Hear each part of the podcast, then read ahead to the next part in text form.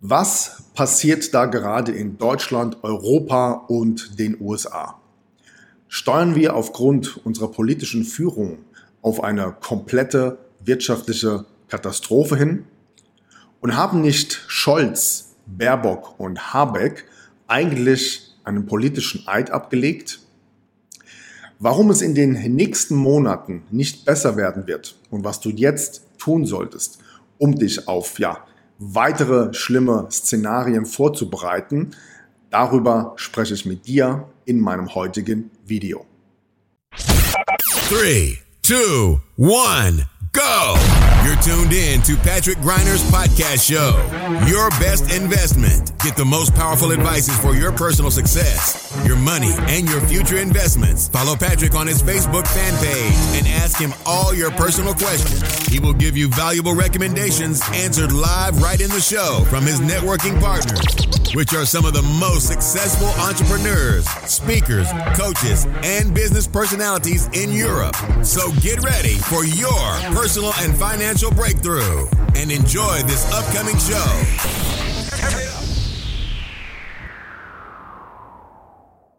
Hallo und herzlich willkommen zu einem neuen Video hier auf meinem YouTube-Kanal oder in meinem Podcast und meiner Show Deine beste Investition. Mein Name ist Patrick Greiner. Ich freue mich, dass du heute wieder hier mit am Start bist mit einem brandheißen Thema. Und eine Sache kann ich dir schon mal verraten. Als wir diese Folge hier vorbereitet haben, ähm, ja, musste ich mehr oder weniger äh, ein paar Beruhigungstabletten nehmen, um ähm, da nicht zu emotional zu werden. Denn was wir hier herausgefunden haben und vor allem die Aneinanderkettung von verschiedenen Ereignissen, was hier gerade auf politischer und wirtschaftlicher Ebene passiert, das ist schon harter Tobak. Und ich weiß nicht, wie dir es geht. Aber manchmal denkt man eigentlich äh, aufgrund der politischen Ereignisse, äh, dass man irgendwie in einer Muppet Show ist, ja, weil das, das kann fast schon keiner mehr für ernst nehmen. Und eigentlich, ähm, ja, sind jeden Tag neue Hiobsbotschaften aus der Presse zu, ähm, zu entnehmen. Das heißt, ich könnte mittlerweile fast jeden einzelnen Tag ein neues Video oder einen neuen Podcast aufnehmen.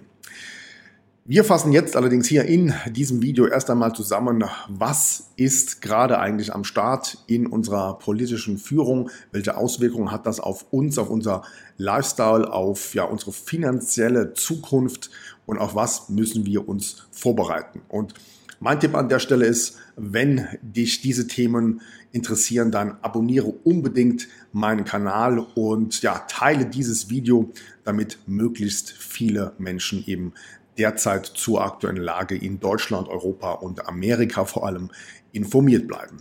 In diesem Sinne starten wir jetzt mit dem aktuellen Thema und anfangen möchte ich gerne mit folgendem. Good morning, this is your wake-up call.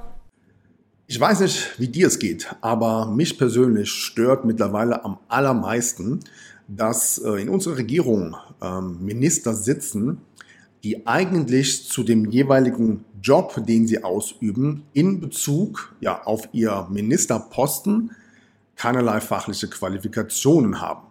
Und ein Großteil dieser Minister wäre eigentlich in der freien Wirtschaft ja klaglos gescheitert. Das heißt, die hätten in der freien Wirtschaft überhaupt gar keine Möglichkeit, gar keine Chance gehabt, irgendwie vielleicht auch eine Führungsposition oder sogar einen Vorstandsposten zu besetzen, weil sie dafür einfach nicht qualifiziert genug dafür sind. Stattdessen sitzen sie in der Bundesregierung, treffen Entscheidungen, die Millionen von Bürgern betrifft und das Ganze eigentlich auch noch ohne Konsequenzen. Das heißt, eigentlich genau genommen gibt es doch nichts Dummeres, als Politikern eine Entscheidungsgewalt zu geben, bei der im Umkehrschluss es für sie keinerlei Konsequenzen gibt, wenn sie mit dieser Entscheidung falsch liegen.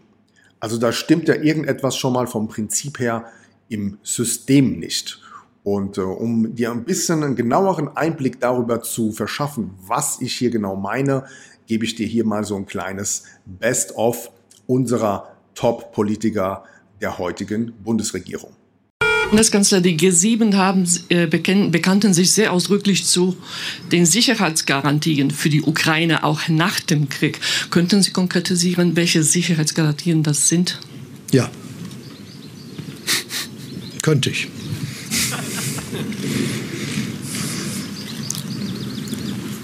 Das war's. Lasst uns dieses Europa gemeinsam verändern. Wenn da jemand sagt, ich helfe nur, wenn ich nochmal 50 Euro kriege, würde ich sagen, die kriegst du nicht, Alter. Kann es ja nicht sein, dass es darum geht, äh, dass sich Politiker mit einer mit einem kritischen Thema beliebt machen, sondern es geht hier um Gesundheitsfragen. Was ist falsch daran, die Wahrheit zu sagen? Die Wahrheit, also, äh, also die Wahrheit führt in sehr vielen Fällen zum politischen Tod. Ich bitte Sie. Was ich in diesem Zusammenhang eigentlich immer ganz spannend finde, ist, dass äh, diese Politiker äh, in ihren öffentlichen Auftritten immer wieder von dem Wörtchen wir sprechen. Also auch hier zuletzt ähm, die liebe gute Frau Baerbock, die in einer Pressemeldung Folgendes gesagt hat, und zwar, wir sind bereit, für die Sicherheit der Ukraine einen hohen wirtschaftlichen Preis zu zahlen. Und da denke ich mir dann immer, wer ist eigentlich wir? Also hat dich jemand gefragt, ob du diesen hohen wirtschaftlichen Preis zahlen möchtest und wenn ja, in welcher Form? Also mich hat bis heute keiner gefragt. Das heißt, es werden hier einfach Entscheidungen über den Kopf Millionen Bürger getroffen und nach außen hin versucht man das so darzustellen, als wenn wir alle eine gemeinschaftliche Einheit sind und das eben vom Volk logischerweise in ja, persönlicher Abstimmung mitgetragen wird. Wenn dem so wäre, dann frage ich mich, warum machen wir denn keine Volksabstimmung in verschiedenen Bereichen? Also insbesondere dann, wenn es um wirtschaftlich sehr wichtige Themen geht. Könnte man theoretisch gesehen ja eigentlich machen. Und je nachdem, was das Volk entscheidet, weiß man im Prinzip aus der politischen Führung mehr und kann dementsprechend darauf reagieren. Das findet allerdings in keinster Weise statt. Und übrigens, während unsere Politiker immer mehr ja, Einsparungen von uns fordern und uns mittlerweile vorschreiben wollen, wie lange wir duschen sollen oder ja, mit wie viel Grad in der Wohnung es sich ja ziemlich entspannt im Winter leben sollte, ziehen die sich im Prinzip eine Diätenerhöhung nach der anderen rein. Das heißt, vor kurzem hat der Bundestag schön fett die nächste Gehaltserhöhung bekommen, übrigens jedes Jahr voll automatisiert und sogar das EU-Parlament hat jetzt quasi per Knopfdruck sich entsprechend der hohen Inflation eine ja, weitere Gehaltsanpassung von über 8% gegönnt. Du siehst also, dass das, was man einerseits von dem kleinen Bürger fordert, auf der anderen Ebene in Berlin in keinster Weise vorgelebt wird. Und da bleibt es auch nicht aus, dass beispielsweise der Stern vor kurzem noch dementsprechend ähm, getitelt hat, dass zum Beispiel die Abgehobenen in unserem Bundestag einerseits Verzicht predigen und auf der anderen Seite mit Privatjets und ja, schweren gepanzerten S-Klassen durch die Gegend fahren und auf Sylt oder wo auch immer ähm, die große Sause feiern. Bei so viel Dekadenz fragen sich mittlerweile viele, können die das in Berlin nicht besser oder ist das vielleicht sogar politisch gewollt? Und hierzu gibt es ein brisantes Interview vor kurzem von dem Wirtschaftsminister Habeck, der bei Markus Lanz hier eine klare Aussage getroffen hat. Und übrigens unser Vizekanzler und ähm, ja, Wirtschaftsminister Habeck, für alle die, die ihn noch nicht kennen, das ist derjenige, der in seinem eigenen Buch Patriotismus Folgendes geschrieben hat. Und zwar, ich fand Vaterschaftsliebe stets zum Kotzen. Ja, genau. Dieser gute Herr ist heute unser Vizekanzler und Wirtschaftsminister. Und was er vor kurzem bei Markus Lanz zum Thema politisch gewollt gesagt hat, das hören wir uns jetzt mal an. Wir können es eigentlich, wir können es nicht akzeptieren, dass so ein Unternehmen einfach insolvent ist, umkippt, verschwindet. Wir haben da eine Aufgabe als Politik, dieses, dieses, den, den, nicht das Unternehmen selbst, aber das Umfallen des gesamten Energiemarktes zu verhindern. Und wir werden uns dieser mhm. Aufgabe auch stellen. Das wird nicht passieren. Das ist jetzt so diese, dieser Moment von whatever it takes. Genau. Das wird nicht passieren. Das ist Bazooka. Das ist jetzt, das ist eine, eine starke Ansage, die Sie da gerade machen. Äh, die Kollegen vom Handelsblatt haben ähm, mal gerechnet und die können sowas. Äh, allein Uniper kauft im Moment, das ist ein sehr, sehr, also der, der großer Versorger, kauft im Moment so teuer Gas ein, dass sie im Monat geschätzt bis zu 900 Millionen Euro Verlust machen.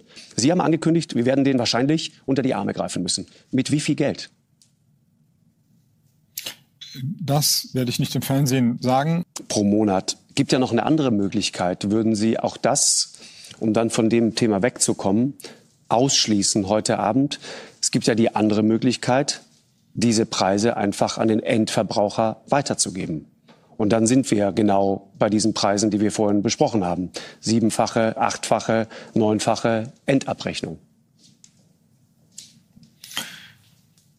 Diese Möglichkeit besteht. Wir haben sie uns geschaffen. Das muss man sagen, dass das wow. ja eine politisch gewollte ähm, Erweiterung der Handlungsoptionen ist. Und wir haben jetzt in dem Energiesicherungsgesetz eine weitere Möglichkeit geschaffen, nämlich nicht nur die direkte Preisweitergabe, sondern auch ein Umlagesystem zu etablieren, dass also höhere Preise breiter getragen werden. Ich weiß ja nicht, wie dir es geht, aber wenn man sich einfach diese unterschiedlichen Puzzleteile mal zusammenbaut und anguckt, was die alle so in der Öffentlichkeit von sich geben, welche Entscheidungen sie treffen, dann könnte man fast schon den Eindruck haben, dass einige von denen in Berlin in völlig den Verstand verloren haben. Insbesondere, wenn es darum geht, dass sie doch eigentlich einen Eid abgelegt haben. Und bei ihrer Wahl haben alle darauf geschworen, wenn wir uns das mal genauer anschauen, dass sie stets eben im Interesse und zum Wohle ihres eigenen Volkes entscheiden. Und genau dieser Eidesschwur stelle ich mittlerweile extremst stark in Frage. Sondern ich glaube, dass hier im Hintergrund viele Dinge eine ganz andere, viel wichtigere Rolle spielen und unsere Politiker am Ende des Tages eigentlich nur noch Marionetten dieser Big Player sind. Um dir diesen, ja, man kann fast schon sagen, Wahnsinn von politischen Entscheidungen mal ein bisschen näher darzustellen, schauen wir uns gerne mal das Thema Klimapolitik an. Ich denke mal, was hier in Deutschland zum Thema Klimapolitik unbedingt durchgeboxt werden muss, darüber braucht man jetzt nicht im Einzelnen zu sprechen. Aber das Spannende an der Stelle fand ich, dass Deutschland beispielsweise 10 Milliarden Euro an Indien gezahlt hat, um dort den Klimaschutz, den Klimawandel zu supporten. Und ich weiß nicht, wie dir es geht, aber ich frage mich bei solchen Aktionen immer, was haben wir jetzt mit Indien zu tun? Und warum müssen wir 10 Milliarden Euro nach Indien überweisen, wenn wir doch auf der anderen Seite damit zum Beispiel die immer mehr steigende Altersarmut unserer Rentner in Deutschland relativ einfach bekämpfen bzw. sie damit finanziell unterstützen könnten. Warum findet das nicht statt? Ich glaube, hier hast du genauso wenig eine Antwort drauf wie ich auch. Doch mit diesem einen Beispiel soll es natürlich nicht bleiben. Schauen wir uns die Milliarden an Waffendeals an, die mittlerweile im Interesse der Ukraine natürlich geflossen sind. Und übrigens, die Ukraine hat zum Thema Waffendeals äh, ein mehr oder weniger sehr lukratives Geschäftsmodell entdeckt. Denn, wie du hier aus dem aktuellen Artikel entnehmen kannst, haben die Unterhändler, die Waffenhändler der Ukraine diese Gelegenheit genutzt und verkaufen die gelieferten Waffen auf dem Schwarzmarkt für ein Vielfaches einfach weiter. Und du kannst mal davon ausgehen, dass ja solche Aktionen, wenn sie schon in der Presse ähm, ja, entstehen, wenn sie schon geschrieben werden, dass äh, das so natürlich auch in der Bundesregierung bekannt ist und dennoch versucht man uns mehr oder weniger wöchentlich schmackhaft zu machen, warum solche Waffendeals in die Ukraine absolut notwendig sind und für die Ukraine natürlich, für die ukrainische Armee hilfreich und ja, überlebensnotwendig. Am Ende des Tages lachen sich die ukrainische Unterhändler kaputt, denn ähm, es ist schon längst bekannt, dass dort äh, ja, Korruption im großen Ausmaß herrscht und die letztendlich dort mit den gelieferten Waffen aus Europa den Deal ihres Lebens machen. Das alles ist natürlich unbedingt notwendig, äh, insbesondere auch den sogenannten russischen Sanktionen. Übrigens wusstest du, dass noch nie in der Geschichte Sanktionen in irgendeiner Form irgendetwas verändert oder verhindert haben. Naja, unserer Regierung ist es am Ende des Tages völlig egal. Sie zieht die Sanktionen trotzdem durch. Wie weit das geht, möchte ich dir gerne an einem einfachen Beispiel erklären. Letzte Woche hatte ich ein Gespräch mit einem unserer Mandanten. Und dieser Mandant hat vor etwa fünf Jahren die Gazprom-Aktie gekauft und einen russischen ETF. Und er hat mir mitgeteilt, dass die insgesamt etwa 50.000 Euro, die er in dieser Aktie und in diesem ETF drin hat, von seinem Online-Broker direkt komplett auf Eis gelegt wurden. Das heißt, er kommt an sein Geld nicht mehr dran. Und die Comdirect sagt dazu einfach, naja, wir unterliegen eben den europäischen Sanktionen und müssen diese Gelder in der russischen Aktie oder in dem russischen ETF einfach stilllegen. Auch hier frage ich mich natürlich, was hat letztendlich ein Privatanleger, der sein Vermögen aus welchen Gründen auch immer damals bewusst in solche Aktien und ETFs investiert hat? Was hat der mit den Sanktionen von Deutschland und Europa gegenüber Russland zu tun? Aber klar, das alles ist natürlich unbedingt notwendig, um ja zum Beispiel eben auch die Gasknappheit dementsprechend zu managen und wie kompetent hier unsere Politiker vorgehen, gerade wenn es um das Thema Gaslieferung und die Alternative für Deutschland betrifft. Ähm, ja, wie gut die das fachlich auf dem Schirm haben, das zeigt hier der folgende Videoausschnitt. Sozusagen, es geht um Volumen. Wir ja, aber wir sitzen auf sehr viel Fracking-Gas. Wir haben, wir, wir, wir, haben ja, wir haben ja häufig, häufig nach Fracking-Gas gesucht und ja, es auch gefunden. Sie müssen das erstmal alles entwickeln und so weiter. Und haben es dann aus ökologischen Gründen irgendwann eingestellt. Sie müssten das, wie gesagt, erstmal alles entwickeln. Nein, die Leute, so die, die sich da auskennen, die sagen, das könnten wir relativ schnell, könnten wir diese alten Anlagen wieder aktivieren. Wie gesagt, wir Von, brauchen. Könnten wir das oder könnten wir nicht? Ist extrem schwierig. Äh, deswegen, wir haben ja sozusagen sogar als Grüne geprüft, ob wir die drei alten äh, Atomkraftwerke länger laufen. Wären Sie dafür? Wie gesagt, Robert Habeck hat das prüfen lassen. Das funktioniert technisch nicht. Na, er sagte hier in der Sendung, dann müssen wir halt auf fünf Jahre verlängern, aber notfalls müssen wir auch das machen. Und naja, sollte das irgendwie schiefgehen, haben wir natürlich wie immer auch einen Plan B. Auch der liegt natürlich schon vor. Hier gab es vor kurzem die Pressemeldung, dass im schlimmsten Fall ähm, ja, nennen wir es mal, die etwas ärmeren und etwas älteren unserer Bürger hier in Deutschland am Ende des Tages natürlich locker, easy in einer Halle schlafen können, um sich dort dementsprechend zumindest nachts aufzuwärmen. Kommen wir zur nächsten, ja, nennen wir es mal Hiobs Botschaft und dieses ständige Märchen von der Inflation, bei dem man uns immer wieder erklärt, dass wir derzeit eine Inflationsrate von ungefähr acht Prozent haben. Auch das ist natürlich völliger Schwachsinn, denn wir wissen, dass in einzelnen Bereichen die Inflation bzw. die Preisspirale komplett durch die Decke gegangen ist. Sei es einerseits Lebensmittel, sei es andererseits die Energiekosten oder der Spritpreis. Übrigens, was kostet eigentlich derzeit ein Liter Benzin? Das würde ich gerne mal von unserem Bundeskanzler, der Herr Scholz, wissen. Und er hat dazu ein ziemlich klares Statement. Benzinpreis hier in Berlin? Nicht äh, ganz konkret immer, wo die Benzinpreise sind, weil ich ja nicht jeden Tag darauf gucke. Und äh, ich habe ja auch ein ganz ordentliches Einkommen. Deshalb gehöre ich ja nicht zu den Leuten, die jetzt immer auf den letzten, die also ganz genau bei jedem Preis hingucken. Also da könnte ich Ihnen auch nicht viele Preise konkret sagen. Zu dieser Rekordinflation kommt jetzt auch noch hinzu, dass, ja, wer sollte es vorausgesehen haben, der Euro immer weiter abstürzt und mittlerweile nur noch in Anführungszeichen ein Dollar wert ist. Das heißt, in den letzten Jahren hat alleine der Euro nochmal an Kaufkraft gegenüber dem Dollar mehr als 30 Prozent verloren.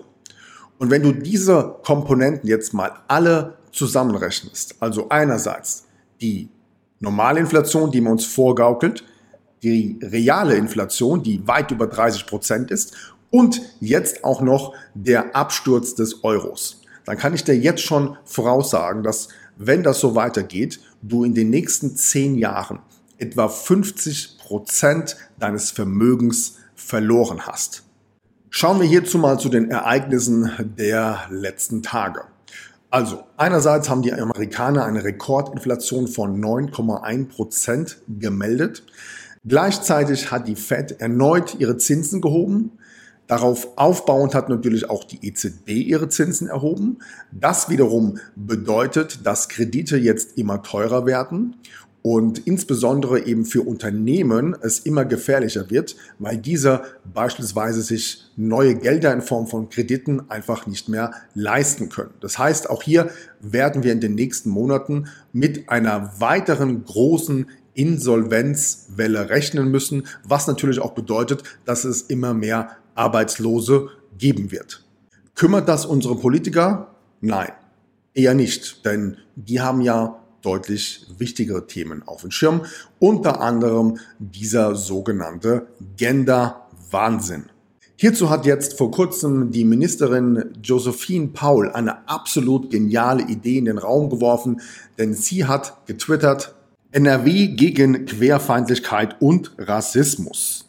Mit einem bundesweit einzigartigen System von Meldestellen wollen wir insbesondere auch Vorfälle unterhalb der Strafbarkeitsgrenze registrieren, die nicht in der Polizeistatistik erfasst werden.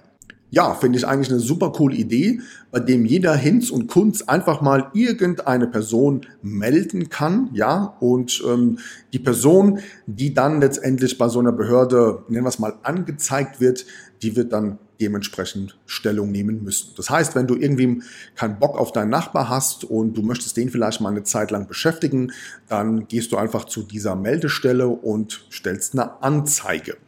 Übrigens, äh, das Thema DSVGO, Datenschutzverordnung und so weiter, spielt in dem Fall wahrscheinlich gar keine Rolle, denn ähm, es sind ja extrem wichtige Themen, mit denen wir uns beschäftigen müssen. Wie zum Beispiel eben auch folgendes Thema, nämlich dieser sogenannte Genderplan, bei dem du mittlerweile in der Situation bist, wo du vielleicht sagst, naja, pass mal auf, ich bin Profisportler, ich bin ein Mann und im Männerbereich zwecks Schwimmen komme ich nicht wirklich so weiter. Ja, das heißt, ich hätte irgendwie gerne auch mal mehr Erfolg bei irgendeiner WM oder bei den Olympischen Spielen und zack, kommst du heute auf die Idee und sagst, wisst ihr was, Leute, ich fühle mich jetzt einfach als Frau. Und so kommst du letztendlich in den Genuss, bei den nächsten Wettkämpfen im Bereich ja, Schwimmen bei den Frauen mitzumachen und dort dementsprechend natürlich schön abzuräumen. Also soweit sind wir mittlerweile, dass jeder der Meinung ist, er kann jetzt von heute auf morgen einfach selbst bestimmen, ob er ein Mann ist oder eine Frau. Mich persönlich, muss ich ehrlich sagen, stört das nicht. Es kann jeder leben, wie er möchte, aber bitte tut mir damit einen Gefallen, geht mir damit nicht auf den S das mal ganz deutlich zu sagen.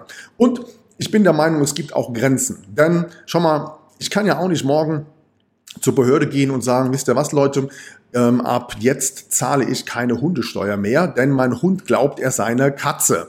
Und dementsprechend spare ich mir jetzt die 200 Euro Hundesteuer pro Jahr. Wenn du in dem Zusammenhang verstehst, was genau ich damit meine. Also ich weiß nicht, wie es dir geht, aber ich bin früher in der Schule ähm, dahingehend unterrichtet worden, dass es klare Anzeichen gibt, was ein Mann ist und was eine Frau ist. Das sind einfach biologisch klar definierte Bereiche, die einfach nicht zu diskutieren sind. Und deswegen ist dieses Thema für mich eine Situation, wo ich mir denke, wenn in Deutschland tatsächlich zwei bis drei Prozent der Bevölkerung gerne ihr Geschlecht ändern möchte, dann habe ich damit überhaupt kein Problem. Können Sie ja gerne machen. Jeder soll so leben, wie er möchte. Aber muss ich da so eine Welle machen? Muss ich da neue Gesetze machen? Muss ich da im Prinzip äh, eine Strafbarkeitsregelung ähm, erfinden, nur weil es eine Minderheit von zwei bis drei Prozent der Personen gibt, die das überhaupt betrifft? Also wo liegen denn hier in Berlin beispielsweise bei der Gesetzesentwicklung die tatsächlichen Prioritäten? Und als wäre das noch nicht alles, ähm, du kennst ja den Spruch, das Beste kommt zum Schluss, wobei das Beste jetzt hier ähm, in gewissen Anführungszeichen äh, anzusehen ist. Und der Oberkracher, als ich das gelesen habe, habe ich echt gedacht, mir haut's die Sicherung raus. Und zwar gibt es die politische Agenda, die bereits schon in der Umsetzung ist. Achtung, dass man unsere Kleinstkinder jetzt schon sexuell erziehen möchte. Und was ich dir jetzt zeigen werde, ist aus meiner Sicht an voll idiotischer politischer Sichtweise nicht mehr zu toppen. Und zwar gibt es eben den konkreten Plan, Kinder im Kindergartenalter, also wir reden hier über Kinder zwischen drei bis sechs Jahren, in der Kita beispielsweise sexuell aufzuklären und an bestimmte Themen heranzuführen. Und wie das genau aussehen soll, zeige ich dir jetzt hier in einer offiziellen Broschüre mit dem Titel Kuscheln, Fühlen, Doktorspiele. Dokumentation zur Fachtagung frühkindlicher Sexualerziehung in der Kita. So, und wenn man sich hier diese Broschüre etwas genauer anschaut, dann kannst du hier im Prinzip die einzelnen Themen schon mal so ein bisschen durchleuchten. Das Ganze ist übrigens ganz frei im Internet auch downloadbar und alleine die Untertitel sprechen am Ende des Tages für sich. So, und um es an dieser Stelle jetzt mal ganz klar zu machen. Ja, also ich weiß nicht, ob du Kinder hast. Wir haben Kinder und ich habe mit diesem Thema auch lange mit meiner Frau gesprochen und wir haben hierzu eine ganz, ganz klare Meinung und die sieht wie folgt aus. Unsere Kinder können zu solchen Themen immer und jederzeit zu uns kommen. Wir führen eine komplett offene ja, Erziehung in diesen Themenbereichen. Bei uns gibt es da, was das betrifft, eben ja keine Tabus, was, was Offenheit, Aufklärung oder wie auch immer betrifft.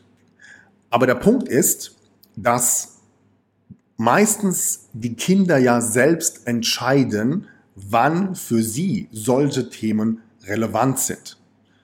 Und ich weiß nicht, wie dir es geht, aber meine Kinder sind im Alter von drei bis sechs Jahren noch nie auf die Idee gekommen, in diesem Bereich, so wie es in dieser, nennen wir es mal, Aufklärungsbroschüre dargestellt wird, in irgendeiner Form Fragen zu stellen. Wenn sie das tun würden, hätte ich damit kein Problem. Aber, und jetzt kommen wir nämlich zum nächsten Punkt, wenn das ein Thema ist bei unseren Kindern, dann möchte ich doch als Elternteil, als Vertrauensperson gerne die Person sein, die mit den Kindern darüber spricht und nicht irgendeine fremde Angestellte in der Kita, die einfach nur sporadisch irgendwie aufgrund ihres Lehrplans irgendetwas runterrattert. Also solche Themen liegen doch verdammt nochmal in der Kompetenz der eigenen Eltern und nicht aufgrund von irgendwelchen kranken Politikern, die in Berlin sitzen und sich irgendwie so ein Bullshit ausdenken, ja, und Kinder im Alter von drei bis sechs Jahren mit solchen Themen konfrontieren. Also da fragt man sich doch mittlerweile wirklich, ob die da oben in Berlin noch wirklich ganz dicht sind. Also mich würde insbesondere mal deine Meinung dazu interessieren und ähm, schreib mir gerne mal einen Kommentar da unten hier in das Feld rein. Lass uns darüber gerne mal sprechen. Mich würde wirklich interessieren, wie deine Sichtweise zu diesem Thema ist. Und wisst ihr, was mir seit mehr als zwei Jahren mittlerweile komplett gegen den Strich geht, ist, dass diese ja, Sesseladvokaten hier in Berlin uns seit zwei Jahren vorschreiben und bevormunden, wie wir zu leben haben sollen. Das heißt, wann dürfen wir raus und wann nicht, mit wem dürfen wir uns treffen, Wann sollen wir für wie lange diesen Lappen vom Gesicht haben? Welche Plörre sollen wir uns ähm, zweimal, dreimal, viermal in den Körper spritzen lassen? Und jetzt als Oberkracher wollen sie uns auch noch erzählen, wie wir unsere Kinder zu erziehen haben. Und ich finde, irgendwann reicht es einfach mal. Diese ganzen überbezahlten Dilettanten, die da oben in Berlin sitzen, wären in der freien Wirtschaft klaglos gescheitert erzählen aber Millionen von Bürgern, ja, was sie zu tun und zu lassen haben. Und an der Stelle denke ich mir einfach, es ist ein Punkt gekommen, wo ich mir einfach die Frage stelle, Herr Scholz, Herr Habeck, Frau Baerbock, Lindner, wie sie alle heißen, Warum machen sie es nicht einfach so, wie beispielsweise in Italien oder in Frankreich oder in England? Nämlich treten sie einfach zurück. Zum Schluss dieses heutigen Videos oder dieser Podcast-Folge möchte ich dir gerne nochmal ein klares Statement, ein klares Fazit an die Hand geben. Und dieses lautet wie folgt. Zunächst einmal muss uns klar sein, dass die Medien, also wie beispielsweise die sogenannten GEZ gesponserten Kanäle, ARD, ZDF, WDR, wie sie alle heißen, aber auch RTL und Sat1 und keine Ahnung, du weißt, was ich meine. Die ganzen Zeitungen, äh, Bildzeitungen als meistverkaufte Zeitungen immer noch in Deutschland, dass diese ja, Medien im Prinzip nur eine einzige Aufgabe haben. Und zwar sollen sie uns vermitteln, was wir glauben sollen und wie wir dementsprechend leben sollen. Und dieses ganze System, nämlich das, was da oben in der Politik passiert, gesteuert durch die Medien, hat prinzipiell nur ein einziges Ziel. Und dieses Ziel lautet, dass wir dumm, krank, pleite und abhängig vom System bleiben. Und genau deswegen hat man jetzt zum Beispiel ja auch ähm, das sogenannte Bürgergeld ja, auf den Weg gebracht, bei dem du noch viel, viel mehr in die komplette Abhängigkeit des Staates hineinrutschst. Und was ist jetzt hierzu die Lösung? Ganz einfach. Schritt Nummer eins, schalte den Fernseher aus und lese keine Mainstream-Medien mehr, sondern bilde dich persönlich weiter. Die größte Möglichkeit, aus dem System herauszubrechen, ist immer, indem du selbst dir einerseits eine völlig unabhängige Meinung bildest und auf der anderen Seite an deiner finanziellen Unabhängigkeit arbeitest. Und es gibt einfache Methoden, wie du dich beispielsweise nicht mehr abhängig machen musst von unserem Geld- und Bankensystem, wie du dich der systematischen Enteignung durch unseren Staat entziehen kannst und vor allem, wie du deinen persönlichen finanziellen Erfolg komplett selbst bestimmst, dir einen monatlichen Cashflow generierst und vor allem letztendlich an deiner eigenen finanziellen Unabhängigkeit arbeitest, indem du mal den ganzen Bullshit an Finanzprodukten aus der Finanzbranche einfach für dich rauslöschst. Also ich rede jetzt hier von der klassischen Geldvernichtung im Bereich von Bausparverträgen, Sparbüchern, private Altersvorsorge, also dieser ganze Rotz in Form von Riester, Rürup, Lebensversicherung, vorgebundene Rentenversicherung und so weiter. Du hast derzeit eine Rendite in diesem Bereich von gerade mal 1,98 Prozent. Und jetzt ziehst du hierzu einfach mal die Inflation von 7 Prozent ab und 1 Prozent laufende Kosten. Da musst du ja kein Mathe-Genie sein, um zu verstehen, dass du hier auch aktive Geldvernichtung betreibst. Das heißt, lerne, wie Geld funktioniert. Lerne, wie du selbst in der heutigen Zeit, in einer eher wirtschaftlich schwierigen Krise, deutlich zweistellige Renditen erzielst. Und vor allem einen vollautomatisierten monatlichen Cashflow, um dich weiterhin unabhängig von unserem politischen und finanziellen System zu machen. Und wie das funktioniert, zeige ich dir in unserem kostenlosen Online-Workshop. Wenn du hier unten einfach mal auf den Link klickst, auf den Button oder auf www.patrick-greiner.de slash fake money gehst, dort findest du alles zusammengefasst, was du jetzt brauchst, um dich von diesem System in Deutschland, unserer Politik und den Banken abzukoppeln. Good morning, this is your wake-up call.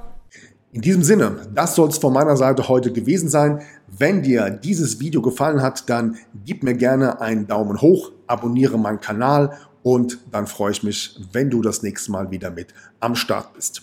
In diesem Sinne, fette Renditen, mach's gut, bis bald. Ciao.